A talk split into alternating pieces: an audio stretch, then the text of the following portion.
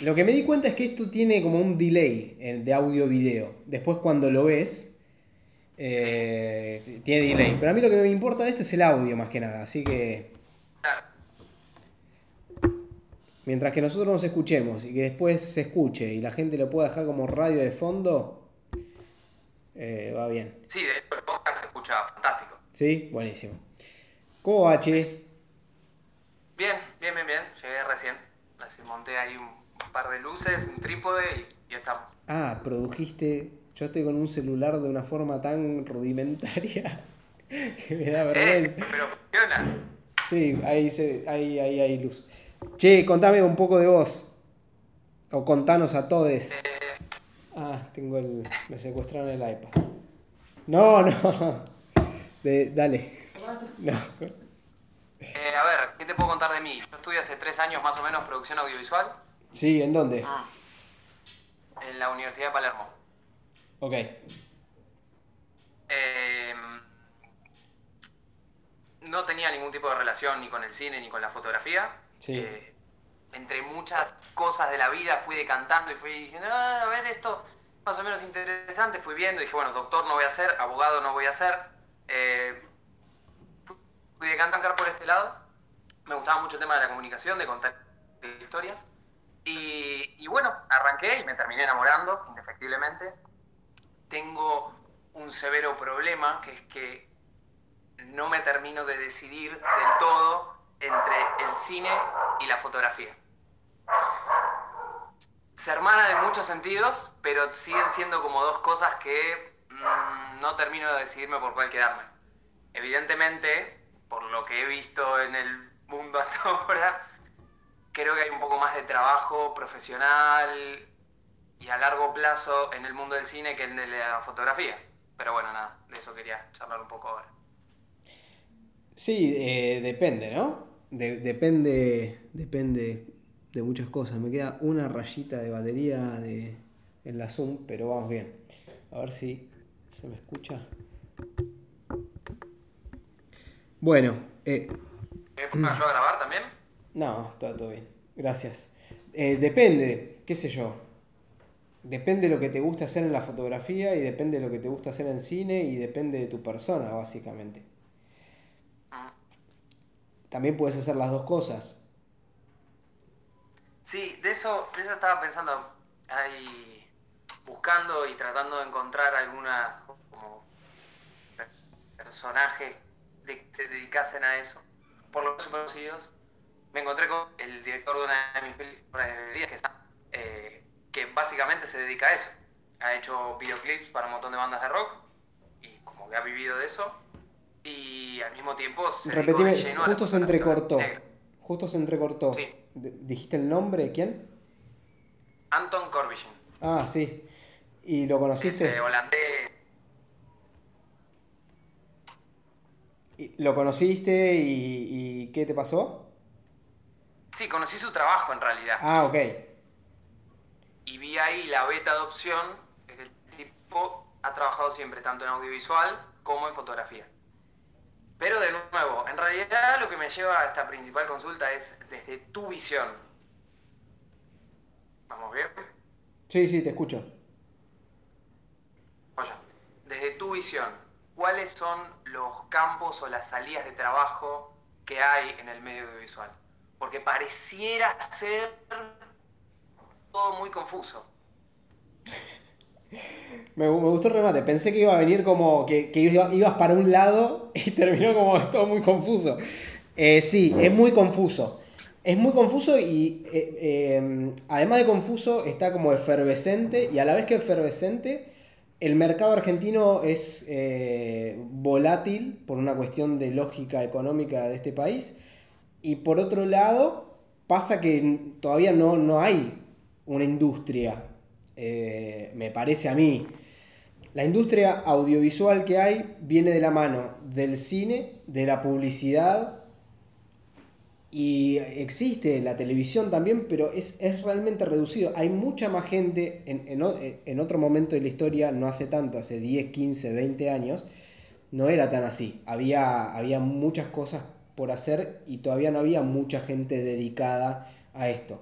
se iban metiendo por, por, por conocidos en canales, empezaban como asistentes y demás, y después se iba haciendo carrera desde, desde abajo. Ahora con la democratización y popularización eh, de la tecnología, eh, medio que cualquier, cualquier pibe que tenga más o menos la inquietud, o sea, todos, todos nosotros crecimos viendo televisión. No sé qué edad tenés. 27. 27, bueno, estás más cerca de, de, de mis 34 que de los 21 del chico con el que charlamos más temprano de San Luis. Em, vos creciste viendo televisión, sos casi casi que nativo digital, también. Creciste viendo televisión, viendo YouTube y, te criaste con eso, ¿viste? Eh, te fuiste, se te fue metiendo en la vida cotidiana ah, todo eso. ¿Cómo? y encima al ser super de afuera, em, todo como el crecimiento que fue teniendo YouTube a lo largo de estos años. Claro. Entonces, em, yo no sé si, la cuestión es, eh, me parece que todavía hay mucho por hacer, ¿viste? Que hay mucho por, por, por, por crecer a nivel mercado audiovisual. Eh, en uno de los, de los, de los episodios del podcast eh, tiro como la, bola esta al aire. Creo que hay mucho por hacer y que todos los que somos, tenemos más o menos esta edad y los que vienen atrás, los más pibes, tienen que empezar a generar laburo de esto. Generarlo, no esperar que llueva. O sea, porque no hay una industria todavía como que vaya decantando. O sea, si, si, sale una película para producirse, van a laburar los mismos que laburaron la película que se acaba de terminar de producir. No es que van a llamar gente nueva, porque no, no hay una rueda tan... Es más, en este momento de la industria audiovisual está sucediendo que em, profesionales de que laburaron toda la vida ahora no, están teniendo mucho laburo y se están yendo afuera a laburar. Eh, gente primera A, ¿viste? Como clase, clase premium de la realización audiovisual, de cine, publicidad, televisión. Entonces, eh, hay mucho por hacer, hay mucho por crecer y hay mucho por educar también a, las empresas, a las marcas, empezar a, generar una necesidad también, o sea, generarles la necesidad de entender a las marcas que tienen que hablar este lenguaje todo el día, todos los días con, su público. Y eso lo tiene que abordar el, realizador audiovisual. Eh, la producción audiovisual pasa a ser no solamente consigo laburo en Telefe de productor o, hago, no sé, soy meritorio en tal película o me meto a laburar de asistente de producción en tal película o si ya lo tenés más definido, que sos, te gusta el sonido o la fotografía y cámara o no sé, el vestuario. Si bueno, me meto a hacer la carrera en cine de determinadas cosas. Hay un, hay un amplio espectro todavía por explorar en la Argentina de realización audiovisual. Recién algunas marcas medio punta de lanza están empezando a apostar y a poner guita para hacer, eh, eh, o sea, a entender que ellos tienen la pelota también. Que, o sea, ahora esto es como un canal de televisión. Y estoy teniendo una entrevista con vos, ¿viste? Es como cada uno tiene un canal de televisión ahora. Entonces, ¿qué le impide a una marca llegar directamente a los clientes? Nada todavía están con el chip de, bueno, esto lo tiene que hacer una agencia de publicidad, esto lo tengo que ir, viste, a Young Rubicam y que ellos me digan qué es lo que tengo que hacer. Bueno, un poco todo ese terreno se va a ir ganando con agencias low cost de, publicidad digital, en donde la realización audiovisual va a tener un rol protagonista. Y, y por otro lado, si no, directamente con los marketers de, de las marcas. Ayer charlamos con una chica, charlamos, tipo yo y mi panel, cualquiera. Charlé con una flaca que em, estudia marketing, pero le gusta la producción audiovisual. Y se planteaba, viste, como este dilema de ¿es una cosa o la otra? No sé si es una cosa o la otra. O sea, te. Eh, bueno, eso lo vi. Se mezclan. live anoche. Y me pareció muy interesante justamente por eso. Es verdad que hay mucho para construir, pero al mismo tiempo da la sensación de que, en mi caso, como ya te dije, tengo 27 años. Y yo ya tengo una vida más o menos establecida. tengo un trabajo, tengo, eh, no, no vivo con mis padres, entonces pareciera ser que la tenés que jugar al pleno a ver cómo sale. ¿De qué laburas? Que si bien hay una buena futuro, ¿eh? ¿De qué laburas? Trabajo en la compañía de café. Se, se entrecortó. ¿En dónde? Trabajo en Oh, cada vez que decís el nombre se corta. que es una, es una señal que los tipos interceptan. Trabajo en Nestlé. En Nestlé. ¿Y, haces un laburo dentro del mundo del marketing, la publicidad, o haces otro tipo de laburo? No, es un laburo administrativo dentro de un sector de logística. Ok. ¿Qué, estás, ¿Qué estás grabando? ¿Con una cámara esto? ¿Estás transmitiendo con una cámara? No. No. Con el celular. ¿Por qué? ¿Sí? Porque justo se entrecorta, quería, por ahí es como mucha definición o algo. Che, y, y bueno, y te da tiempo, te, da tiempo para hacer cosas los fines de semana, para, para, para hacer algún cortometraje, alguna cosa. Sí. Eh, dentro de lo posible yo intento no parar y siempre estar produciendo algo, o pensando una idea, o intentando grabar un video, pensando cómo poder generar una salida laboral para salir de donde estoy y entrar en, otro mundo. Eh, pero como te digo, pareciera complicado porque pareciera que no hubiese una estructura, que siempre tenés que estar yendo a buscar a alguien. Sí. No sé, exactamente. ¿Vos, qué, ¿vos qué querés? ¿Vos, ¿Vos qué querés hacer? ¿Cómo? ¿Vos qué querés hacer? No lo tengo muy definido porque hay momentos donde pareciera que, bueno, ok, si te dedicas a la publicidad, por ahí tenés un poco más de trabajo.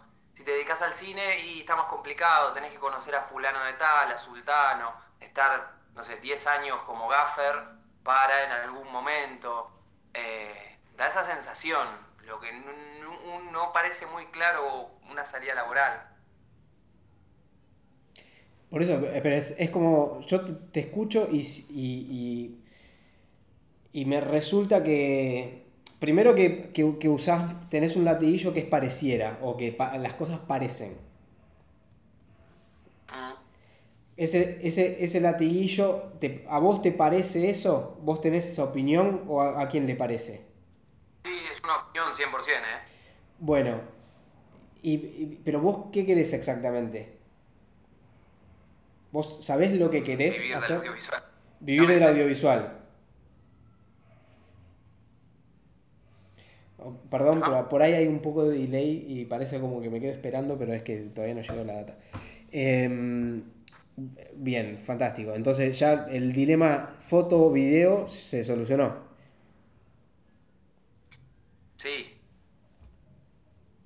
El segundo dilema es hacia dónde del audiovisual te vas metiendo.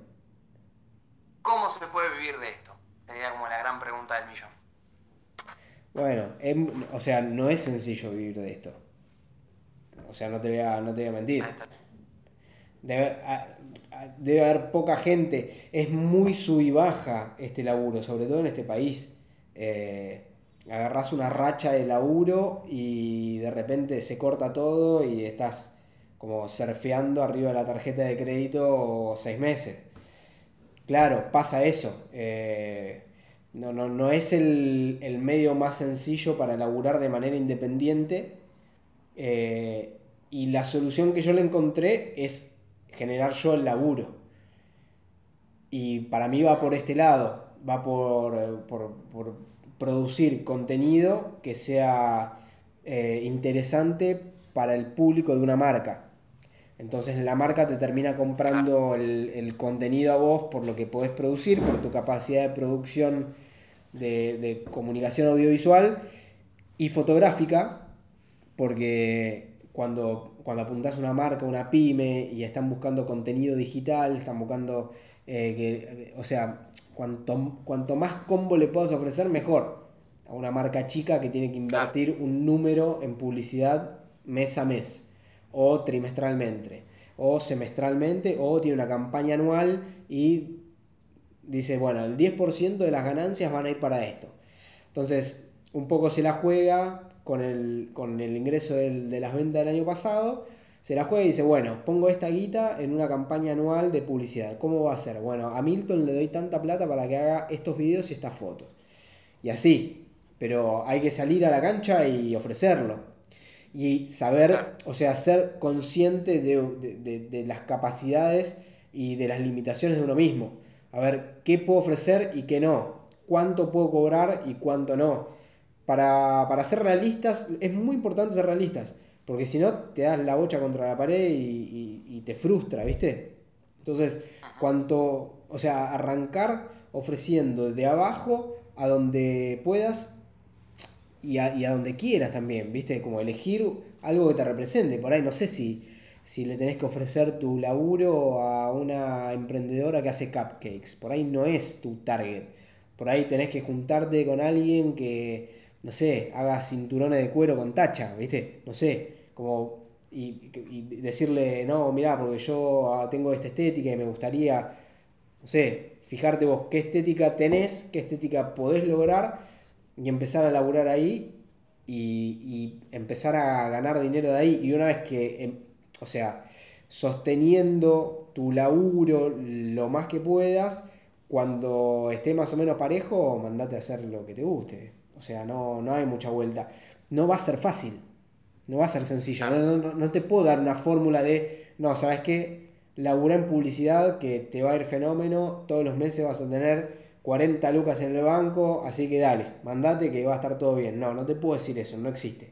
Para mí no existe. Si alguien, alguien en el medio audiovisual puede decir eso, no solo lo felicito, sino que le pido la fórmula. Para mí no existe.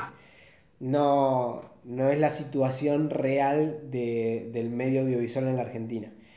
Eh, cuando sos independiente, entras en una bicicleta de pagos tenés que facturar, eh, tenés que, por un lado, agarparle a la FIP, no pasarte del límite de tu facturación, mandarle la factura a la productora, agencia, quien sea, cliente que tengas, y esperar que también los términos y condiciones de los pagos, de las cosas, ¿viste? No es que haces un laburo o que del 1 al 5 siempre estás cobrando la guita. Entonces, es inestable, es recontra inestable. Más en este país, con la economía como está, y como estuvo siempre y como va a seguir estando. Pero bueno, son las reglas del juego en este país. El asunto es que no nos podemos quejar de eso, o sea, es como es. ¿Te la jugás o no te la jugás?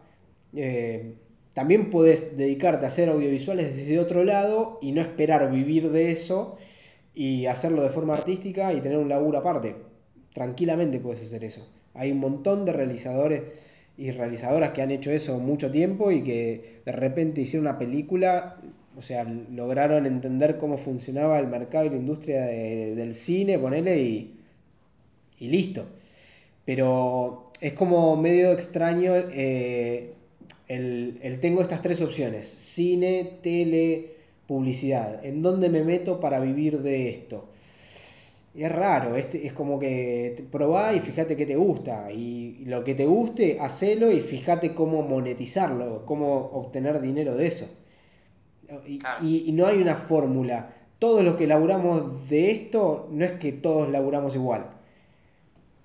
Cada uno labura a su manera, qué sé yo. Tengo un amigo productor con el que hago documentales que mientras no hacemos documentales nosotros juntos, el pibe filma y edita un programa de pádel para un canal deportivo de cable.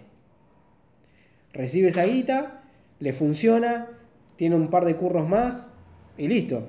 Así mes a mes. Entonces, por supuesto que es, como toda lógica de, negocio, es tratar de repartir los huevos en diferentes canastas, ver de tener un estandarte fijo todos los meses, porque si no, no sé, hay que pagar cosas en la vida, también depende mucho de la vida que tengas, no, es el mismo consejo para vos que por ahí vivís solo que para alguien que, que vive con sus viejos o para alguien que es propietario de una casa, eh, para alguien que alquila, qué sé yo. Depende de un montón de cosas.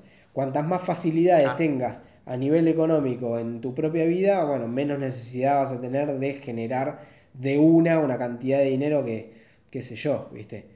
O sea, a ah. mí también yo hablo mucho con realizadores de afuera y lo que, o sea, lo que yo logro hoy, 15 años después, esa gente lo logró a los 3 años o a los 5 años, dependiendo de qué en Francia, en Canadá, en Estados Unidos.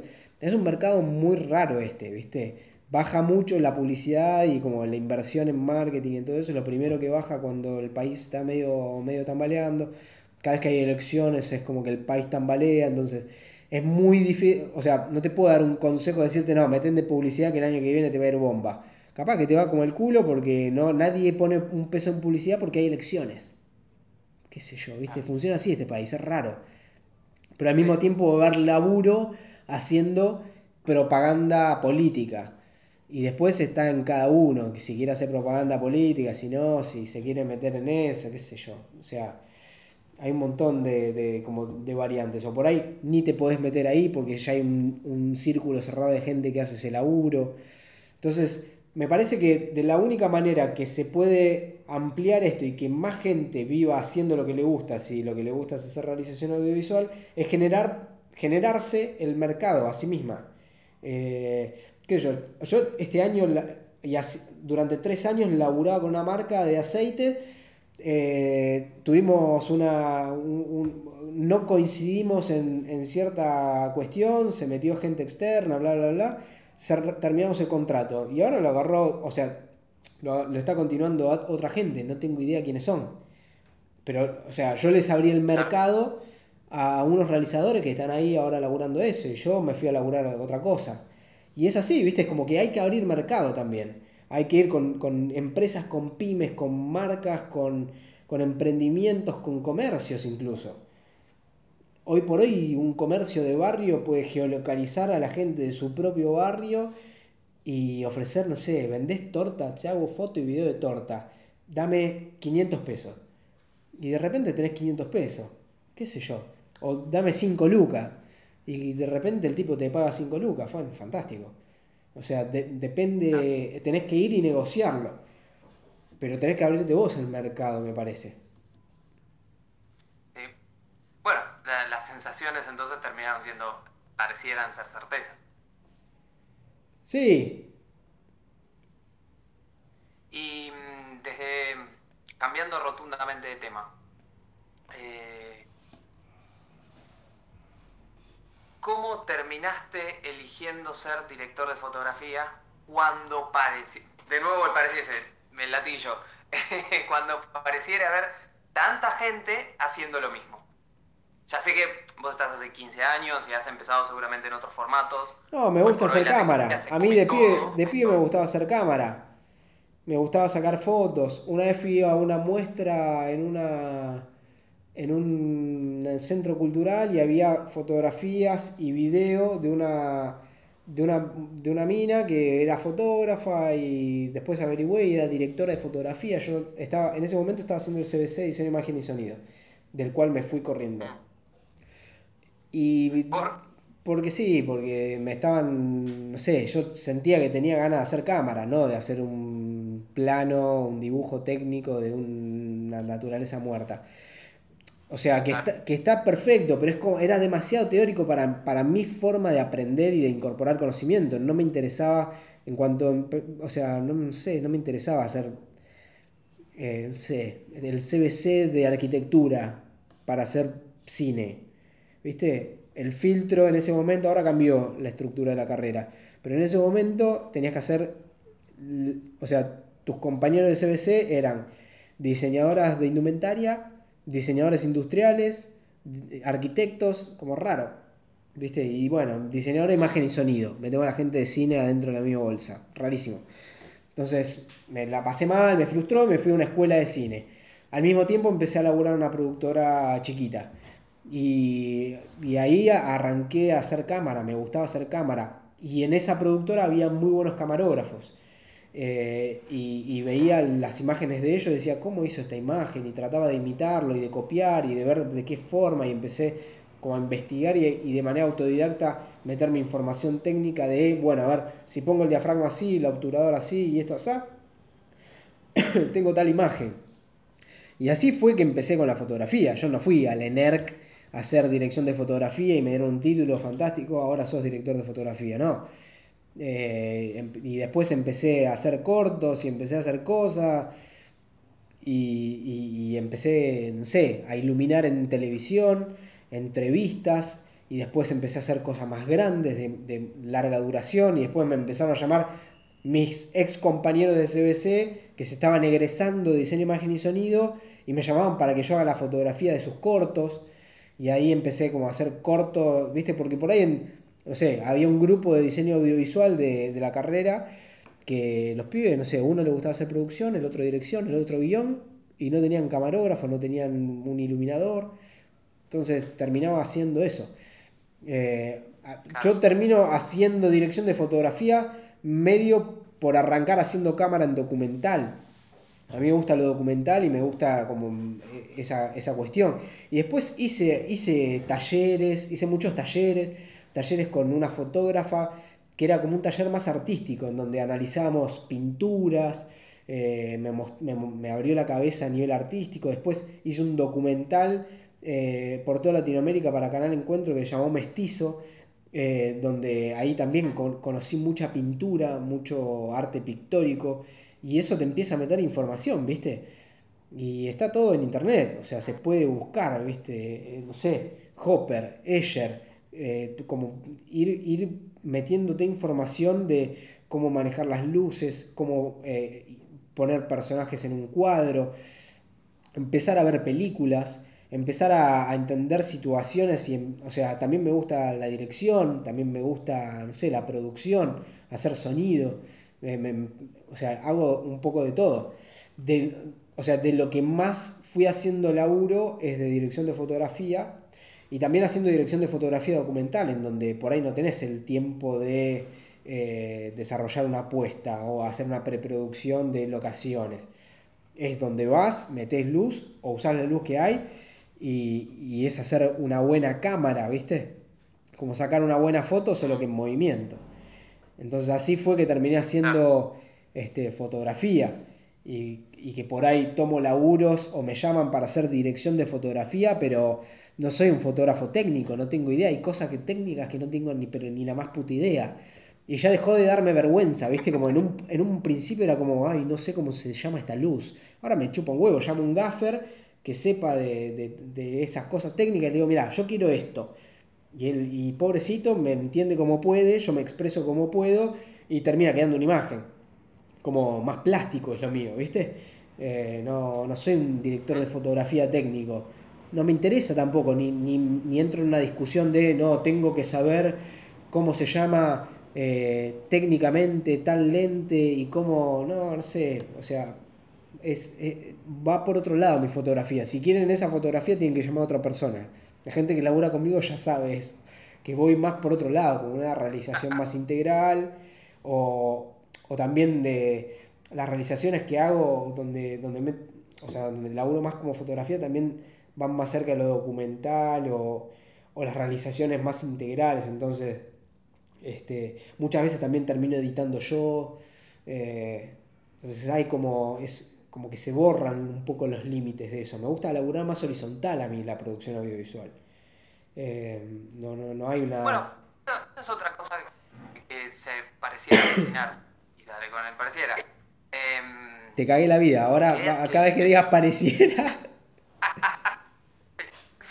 No, da la sensación que, que la tecnología abre, facilita a que todo el mundo pueda hacer lo que históricamente parecían ser los roles definidos de cada uno. No, mira, tenemos un sonidista que es tipo solamente hace sonido. Claro, bueno, que a veces es necesario, ¿eh?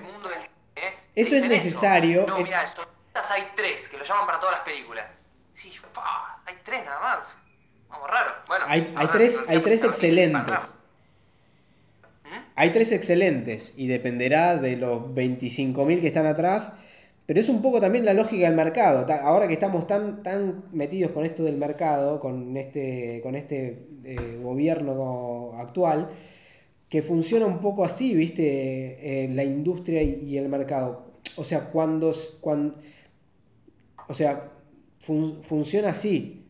Cuando el juego es ese, esta es la manera en la que funciona. Cuando el juego es otro, son dos modelos distintos. Hubo un modelo durante 12 años que fue, bueno, se subsidia de determinada forma el cine la realización audiovisual, hubo canales eh, o sea que cada uno de los canales producía para un nicho distinto, hubo laburo para mucha gente, para el bueno, para el malo, para el que recién arrancaba, para el experimentado, para este, para aquel, para la producción, para la coproducción, para que venga gente de afuera y ponga guita y para que venga gente y choree. O sea, hubo todo. Ese es un modelo de laburo. Otro modelo de laburo es este otro, en el que estamos inmersos y depende de todos entender el sistema y cómo, cómo, cómo funciona y flexibilizar, o sea, flexibilizar no de laboralmente, sino que un poco también significa lo mismo, pero eh, como adaptarnos rápidamente a la lógica de este mercado y no estar como friccionando eh, y luchando con eso. En, en, muchas partes del mundo funciona así y en otras partes... Te voy a preguntar, ¿es un, modelo más, ¿es un modelo más global o es un modelo más local? No, es un modelo más global. O sea, Hollywood funciona así, Estados Unidos funciona de esta manera. El mercado más grande de producción audiovisual del planeta funciona de esta manera. También tiene, o sea, se desarrollaron con este formato.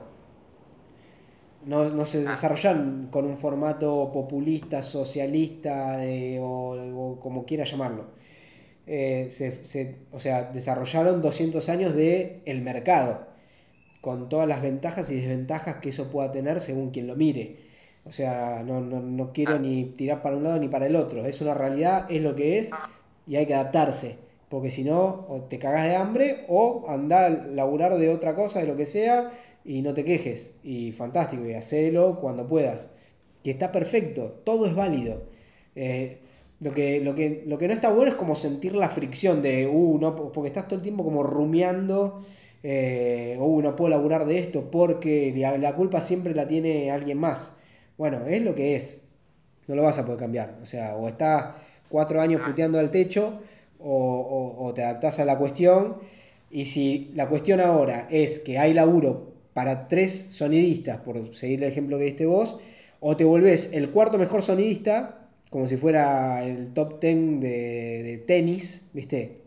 Que un poco también cuando hay laburo para todos funciona así, porque cuando hay una película coproducida con mucha guita, no van a llamar a un realizador de, poca experiencia.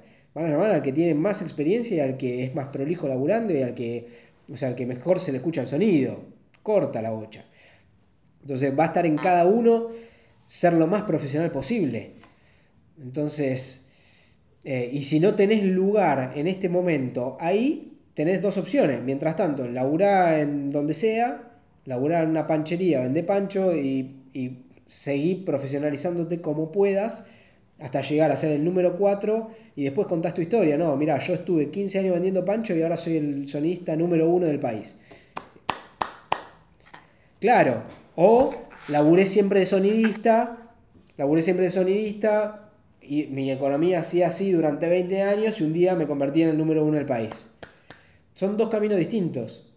La cuestión es no tener uno la fricción de estar frustrado de querer estar haciendo una cosa y, vivir haciendo otra. Es como es una decisión que tenés que tomar vos. O sea, yo tomé la decisión de, abocarme a esto. Tuve una, una, madre que me dijo, bueno, vos hacelo que está todo bien, yo te banco. Y literalmente te banco. O sea, cada X cantidad de tiempo mi vieja funciona de banco. O sea, che, mira, hice un laburo de tal cosa. No todos tienen esa posibilidad. No todos tienen esa oportunidad. Bueno, no es tu madre. ¿Quién es? Es, un banco. Literalmente un banco. Es un préstamo y, la, como tenés que encontrar la lógica dentro de, tu rubro. Es un hermano, es un amigo. Es pedirle guita a 10 amigos y después cuando cobras se la devolves a 10 amigos es tarjetear y después le pago a Visa. O sea, en, cómo está el mercado hoy por hoy en Argentina es muy difícil no vivir endeudado. Porque, porque sí, porque le pasa al país y nos pasa a todo lo que estamos abajo de este país. Entonces, es, es, está muy inconstante el laburo. Es decir, está muy inconstante la entrada de guita. Debe haber mucha gente, o no sé cuánta gente, poca gente en realidad, no mucha, que tiene como una, estabilidad. Y hablo de ser independiente, ¿eh? no te hablo de la persona que recibe un sueldo y que está eh, con, un, con un contrato de, no se llama contrato, una relación de dependencia. O sea, como vos laburas en Nestlé, hay gente que labura en Telefe, en Artear, en Polka, y está buenísimo. Pero también muchas veces esas personas se encuentran en la fricción de, uy, estoy haciendo esta producción y siempre hago esto y me aburro y yo tengo ganas de dirigir o yo tengo ganas de hacer un corto o yo tengo ganas de hacer mi propia película. Bueno, estamos siempre como en la misma conversación, ¿viste? Es encontrar el rato, loco, y ponete a hacer lo que tenés que hacer. Yo vi que vos tenés cortos independientes hechos. ¿Eh? No, no, no, que está bueno, es interesante. Vos tenés cosas independientes hechas. Ah, sí, un par de cortos. Y bueno, ¿y por qué no seguís por ahí? No, es que en realidad, en buena medida, estoy como, como profesionalizando, intentando ir aprendiendo. Hay muchas cosas que para mí son nuevas. Eh, y me da la sensación, bueno, propio, que mes a mes, año a año, momento a momento, cada vez es más. Al mismo tiempo, cada vez tengo más la sensación de, bueno, en algún momento hay que pegar el salto. ¿A dónde? ¿El salto Pero... a dónde? Ahí está. Esa es la gran pregunta. ¿A dónde se salta, digamos? ¿Se abandona un rubro en el que uno está trabajando hace muchos años para dedicarse al 100% a otro? O no, porque lo que devino de esta charla es, no, mirá, puedes hacer las dos cosas. Eh, Yo, sí. a- eh, a- mm, yo suelo recomendar dar el salto, pero veo lo siguiente, veo que sos una persona que produce, que tiene un par de cortos en su haber y que tranquilamente logró hacer convivir un laburo que le dé una estabilidad económica eh, para vivir solo y manejarse por la vida y por otro lado eh, tener la misma cantidad de, de por ahí de cortometrajes de autor que una persona que vive de esto. La pregunta es, es, vos qué querés exactamente, si querés ser director de cine y hacer tus películas, o sea, de algo tenés que vivir. Yo no sé si vos podés vivir de camarógrafo, de editor, no conozco tu laburo, no sé, no, no, no te puedo aconsejar, ¿sabes qué? Larga todo. Sería una imprudencia de mi parte decirte, no, ¿sabes qué? O sea, recomendarle a cada una de las personas que me dice, ¿qué hago? ¿Vivo de esto? ¿Sos camarógrafo? Venís laburando, pero es, o sea, te gusta, y, pero, pero, o sea, ya tenés los contactos, no tenés los contactos, tenés la experiencia, no tenés la experiencia, te gusta más producir que hacer dirección, te gusta editar, sos un crack editando. O sea, ¿en, en qué te sentís que sos muy bueno?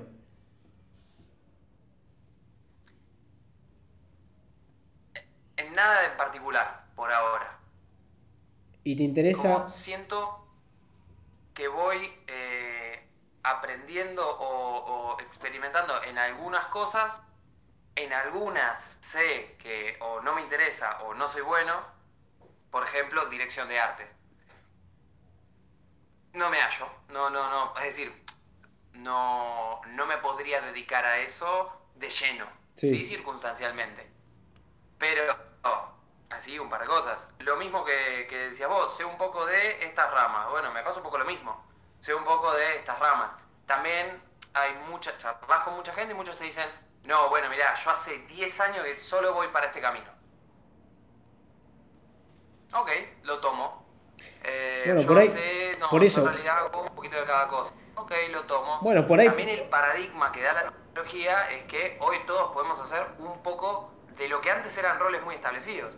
Que de la industria argentina era, mira, hace 10 años que tal tipo es sonidista y no hace otra cosa. Sí, a mí, a mí eso me aburre muchísimo, por ejemplo. Yo no me metí en, en esa carrera porque me aburre, me, aburre hacer durante X cantidad de semanas o meses la misma tarea de forma constante.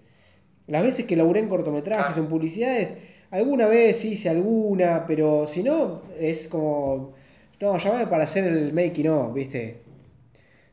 Me meto con la... Claro, sí, cobro la misma guita que por ahí otro rol por SICA, ¿viste? Que el rol de, no sé, de lo que sea, de cámara, pero me, o sea, voy de acá para, estoy todo el día haciendo esto en el rodaje. Y filmo Ah. mi propia película de cómo la gente filma la película. Y mientras tanto hay un Ah. flaco al que le gusta hacer foco. Durante 12 horas. Y hace foco porque él, él sabe que dentro de 10 años va a ser director de fotografía. Bueno, es su, es su manera. A mí, a mí, con mi personalidad, con mi forma de aprender, de hacer y demás, no me sirve. A mí me gusta más la realización integral, me gusta hacer un poquito de todo. Eh, y si a vos te pasa algo parecido, bueno, podés hacerlo. ¿De qué manera vivís y haces eso? Y laburando directamente con marcas y ofreciendo tu laburo de realización integral, que incluso también le podés meter fotografía.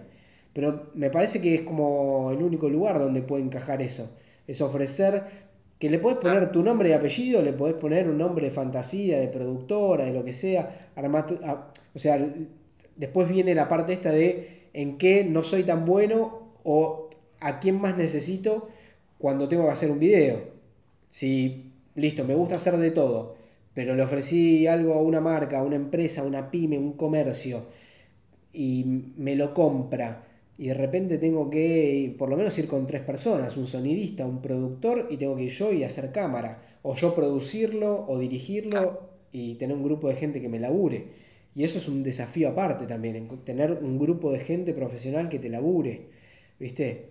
En el sentido que, que vos querés. Me parece que vos podés llegar a ir más por ese lado, como una realización integral y llevar vos la batuta. Tenés como esto de generar vos tu propio mundito de cosas. Tu, propio Instagram habla de eso, de, bueno, las stories destacadas, les pongo iconos en, mis cortos, el link a mi cortometraje, lo ves en YouTube, como que tenés como un concepto y un criterio al respecto. Entonces, me parece que puede llegar a funcionar por ese lado. Te diría que el salto o el paso adelante es en esa misma dirección, no es que te vas mal con respecto a lo que sentís o te parece que tiene... Bueno, dale por ahí, o sea, ofrecele tus servicios audiovisuales a alguien que creas que te puede comprar esos servicios. Y exponete a eso, a vender, a vender eh, tu laburo. Y alguien te va a decir que sí en un momento. Mucha gente te va a decir que no. Y cuando uno te diga que sí, de repente vas a estar haciendo una producción audiovisual y recibiendo plata a cambio. Y estás laburando y viviendo de eso ya. Así cuando llegue ese momento. Qué loco. Eh, vos sabés que, como hablamos al principio de la charla, cuando te conté mi edad, eh, es paradójico porque cuando arrancó YouTube, la gente que se publicaba a YouTube, no, no, no te hablo ya de, de, contenido más de humor o que eso se fue desarrollando. Te estoy hablando de personas que laburan de audiovisual o que ya hacían fotografía, pero por fuera de las plataformas cuentan un poco eso, que se van acercando a una marca, que van haciendo una cosa, que van probando otra. Nosotros parecía que fuésemos 10 años atrasados. Bueno, y hay una ventaja ahí, en ir 10 años atrasados. Es que tenés el camino trazado 10 años para adelante por el resto del mundo. Mm. Entonces hay muchas dudas que tenemos nosotros desde Argentina que ya están las respuestas, ahora en tiempo real y las podés ver. Sí, de eso, de hecho, eso era lo que le decías a la chica en, la, en el vivo pasado. Claro. Eh, mezclar audiovisual con un marketing, con claro, o sea, date cuenta el mensaje de las universidades.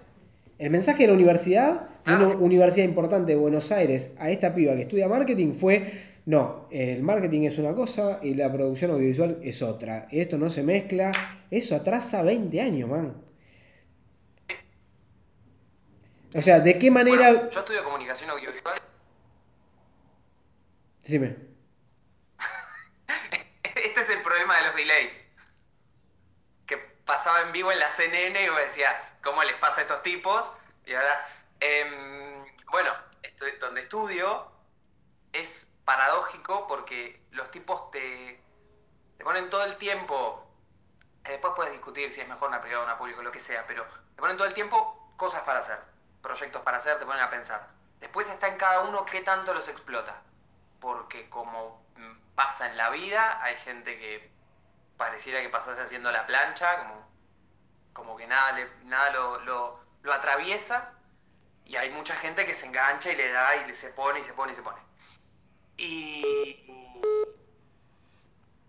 y la gente que, los profesores y tal, parecieran ser de la típica industria que te dicen esto, tenés que ser gaffer, tenés que ir para este lado, tenés que ser director de fotografía, tenés que ir para este lado. Está como el cine como muy, como un núcleo duro. ¿Qué sé yo? Es un paradigma muy grande ahora. Uno puede hacer cine, fotografía y mezclar todo eso, otro volver. Lo que pasa es que te agarra un bache de estos y de repente te quedas sin laburo.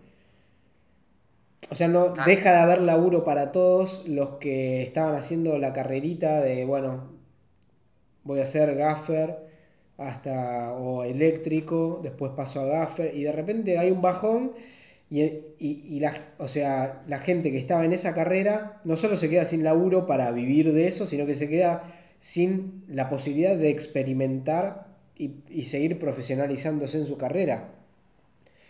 Entonces ahí es donde bueno, ¿qué hago? ¿Me ¿Dejo de hacer cosas audiovisuales o eh, hago algo audiovisual pero que no es eh, ser eléctrico en un cortometraje, en un largometraje, en un documental? Es una decisión personal. Es una decisión personal. o sea, para mí el, laburo audiovisual va por acá, va por este lado, va por los nuevos medios, digital, transmedia y vamos todo por este lado. O sea, es donde va a haber más laburo y lo tenemos que generar nosotros. Después si de repente te gusta hacer fotografía y, cada tanto querés hacer una película o te llaman y, y podés ir como, no sé, teniendo la frecuencia de y todos los años hago cinco películas y puedo vivir de hacer cinco películas al año, bueno, te felicito. Es fantástico. Bueno, ¿cómo te pasó con la marca de aceites? Te acercaste a la marca de aceites, la marca de aceites. Sí, me la. Abriste un mercado. incluso como arranqué, fue que me pasaron el laburo, me pasaron una jornada. Y después empezaron a aparecer otras jornadas. Y de repente empecé a charlar con el, con el marketer del lugar. Y empezamos a charlar ideas, y che, ¿y qué te parece? Ah, si hacemos esto, si hacemos esto otro, che, no estaría bueno hacer esto, che, mirá este ejemplo de esto, de esta marca de manteca de Inglaterra, mirá lo que hicieron.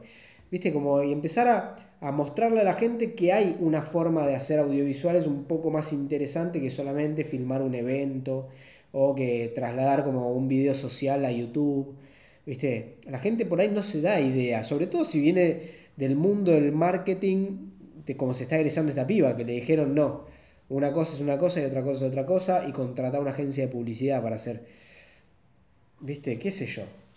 Hay mucho terreno ahí por ganar y me parece que, que, va por ahí, viejo. Sí. Bueno, ojalá que, que, que te embarques en algún proyecto y que te aparezca guita de eso. Viste, considerando te deseo lo mismo. Sí, Nestlé, o Nestlé mismo. Ahí adentro, ¿cómo sucede la comunicación? La comunicación interna. no, ya es. No, ya es una usina. Eh, no, ya es una usina muy, muy, muy, muy cerrada y muy internacionalizada. Eh, manejan un sistema de comunicación integral que si algo viene, viene de Suiza y viene pensado y paquetizado para todo el mundo. Sí. Bueno, en algún momento van a tener que generar contenido original desde Argentina. Seguramente, seguramente. Digamos, tienen. Ahí corren con una ventaja, que era lo que charlábamos antes, que es que como saben cómo funciona el mercado en otros países, producen ya con este conocimiento. Saben que tener publicidad para eh, Instagram, por ejemplo, para Facebook, para YouTube, digamos, y ya tienen el modelo armado porque alguien en algún otro país, sea cual sea, puede ser España, Inglaterra, Francia, México, ya lo pensó, ya lo creó. Sí, pero en algún momento, en algún momento se tienen que acercar a la gente con alguno de los productos de, de todas las marcas que maneja Nestlé. En algún momento no, no, pero lo consiguen, ¿eh? Por eso salen a la calle en Argentina para hacer algo. Y muy poco, muy, muy poco. Cuando lo hacen, lo hacen en campañas muy reducidas y muy precisas. Sí. Eh, por ejemplo, no sé, hace un tiempo, eh, Dolca, ¿es Dolca? Sí. Dolca, eh, agarró así también, bueno, la gente que sube una foto a Instagram y etiquete a Dolca, ta, ta, ta. Bueno, pero esos, son acciones de marketing de hace 10 años. Exacto. Es que manejan ese tipo de acciones de marketing de hace 10 años con, es una mezcla de eso con paquetes que ya tienen. Entonces es esa misma acción que piensan desde Suiza con el mismo presupuesto pensado en francos suizos, en dólares, en lo que quiera, para todos los países de la región. Entonces, Dolca hace exactamente el mismo concurso, con las mismas gráficas, con los mismos conceptos, con esperando los mismos resultados para México, para Brasil, para Chile, para Uruguay, para Paraguay, para Argentina. Entonces es un poco eso. Eh, y nada, les va, digamos. Es, pareciera ser esas grandes. Es como eh, funcionan ellos. ¿Por qué? Veo el mismo patrón en todas. Opiniones, recontra debatible, no trabajo en marketing, ni mucho menos. No, bueno, es, el, formato de laburo que tienen ellos, es así. Sí, sí, sí, sí. Eh, a ver, es una multinacional, con lo cual no solamente en eso son multinacionales. No, pero hay multinacionales que abren un poco el juego en cada lugar local donde están. No tengo analizada, no tengo analizada la comunicación de ellos. Me parece que es, ese formato es, se agota. Seas quien seas. En, un momento se agota. Eh, el asunto es si, a vos te interesa meterte ahí y anticiparte a, ese agotamiento de ese recurso, o si... Por ahí es, a mí realmente me da mucha pachorra, por no decir paja, ese, ese asunto, ¿viste? Porque las empresas tan grandes es como que son un monstruo gigante y tardan mucho tiempo en cambiar formatos. Yo creo que, que podés hacer cosas independientes vos ya con, las cosas que tenés hechas y, y, la maña que te estás dando para hacer las cosas en tus tiempos libres. Podés encontrar eh, alguna, algún recurso eh, de ir haciendo, ofreciendo tu laburo a algún comercio, alguna pyme, de lo que sea, imaginarte, vendérselo, que te lo compren eh, tenés criterio, tenés eh, buena venta de, lo que sea que quieras vender, o sea, podés enfrentar a una persona y decirle, che, mira esto y aquello. Hay gente que no, hay gente que es tímida, que tiene otra personalidad, vos tenés una personalidad extrovertida que te puede hablar este, con criterio de lo que sabe hacer. Bueno, fabuloso. Andá y mostralo. Andá y mostralo, decirle, vale tanto. Lo que quiera, decirle, mira, vale dos pesos no, pero ¿cómo dos pesos? Dos pesos, una moneda, dos pesos vale. Y que te lo compren y hacelo. Hacelo por dos pesos. Para poner un número simbólico, gratis. Sí, sí, sí, sí, sí. Te lo hago por 500, por el costo, por lo que te salga vos la nafta para ir al lugar, por lo que te salga el remis para ir y volver, lo que sea. Como una publicidad general en la necesidad de tener todos los meses un video de todos los productos a la panadería de tu barrio. ¿Me explico? Me parece que va por ahí, porque va a llegar un momento en donde la competencia va a estar acá. Ya sucede afuera. Ya sucede con, con, pymes que se, que se proyectan exportadoras, ya sucede. Ejemplo, Bacalín. Bacalín que te vende queso y dulce de leche. Pero tiene toda una estética, eh, funciona como em, con franquicias. Entonces, esa gente tiene pensada una gráfica, una comunicación, una producción audiovisual. Bueno, es, o sea, quien sea la competencia de, de esa persona en el barrio, o sea, se puede subir a competir con esa gente. Porque después la gente escrolea, tiene Google, tiene Instagram, tiene Facebook y le aparecen las publicidades por geolocalización y termina ganando el que tiene contenido digital online. si vos le haces, hay que educar mucho todavía a las empresas y a las, a las pequeñas empresas argentinas en que eso es una realidad que ya hoy sucede, y, pero que ellas no tienen ni idea. ¿Ves?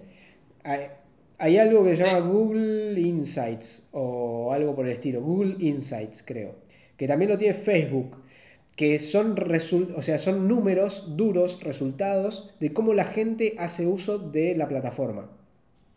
Y te vuela la cabeza porque de repente ellos te están diciendo exactamente lo que vos necesitas para venderle a una marca eh, la cuestión. Es tipo, che, mirá, se buscó manteca 486 mil veces en YouTube y vos que tenés una fábrica de manteca no estás en YouTube. ¿Por qué no hacemos un video de esto? Listo, se lo vendiste. Es imposible que no te lo compre. O sea, si no te lo compra o no prueba lo que vos le estás ofreciendo, o sea, ya tiene un pedo atravesado en la cabeza. Y si tiene un pedo atravesado en la cabeza, esa marca de, de manteca vas al vecino. Es decir, hola, marca de manteca número 2. Y así, alguien te va a terminar comprando tu video. Y de repente te encontraste vendiendo tus videos, laburando haciendo eso. Y así creo que es la manera, por, por cómo me decís que te gusta laburar a vos, un poco de todo, realización audiovisual y, y demás. También uno va llegando a eso porque cuando le debe pasar, yo estimo que le debe pasar a un montón de gente lo que me gusta de esta charla hasta ahora y por lo que había visto de otras, es que esto que estamos hablando le puede servir a un montón de personas. Porque hay un montón de personas silenciosas que...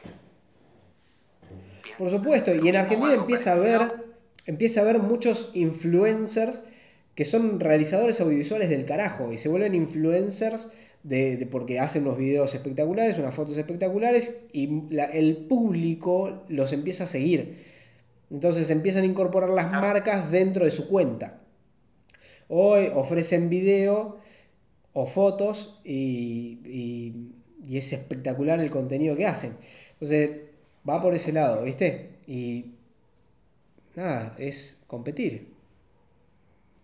No, no queda otra. Es ahora el gran paradigma. También qué, qué, difícil debe ser para las, las, las, las productoras muy grande, no sé, ya, estamos filosofando. Claro, bueno, es que hay mercado para todo, hay mercado para todo. Y hay mercado para todo, pero a la vez no. O, tenemos como mucho todavía el cagazo de, la recesión argentina, de que falte plata y... Pero, o sea, las productoras eh, grandes de Argentina no compiten contra esto. O sea, un vuelo internacional no compite con el vuelo low cost de acá a Córdoba todos los días. Son dos cosas distintas. Bueno, me dice Instagram que quedan 25 segundos para que esto se corte. Se ve que lo saturamos. Una hora terminamos oh. charlando, fiera. Mirá. sí, no sabía que se cortaba el vivo. Todo está bueno. Yo, tampoco. Eh, muy buenas las ideas de red de networking claramente falta. Falta, falta, se va a cortar. Te mando un abrazo.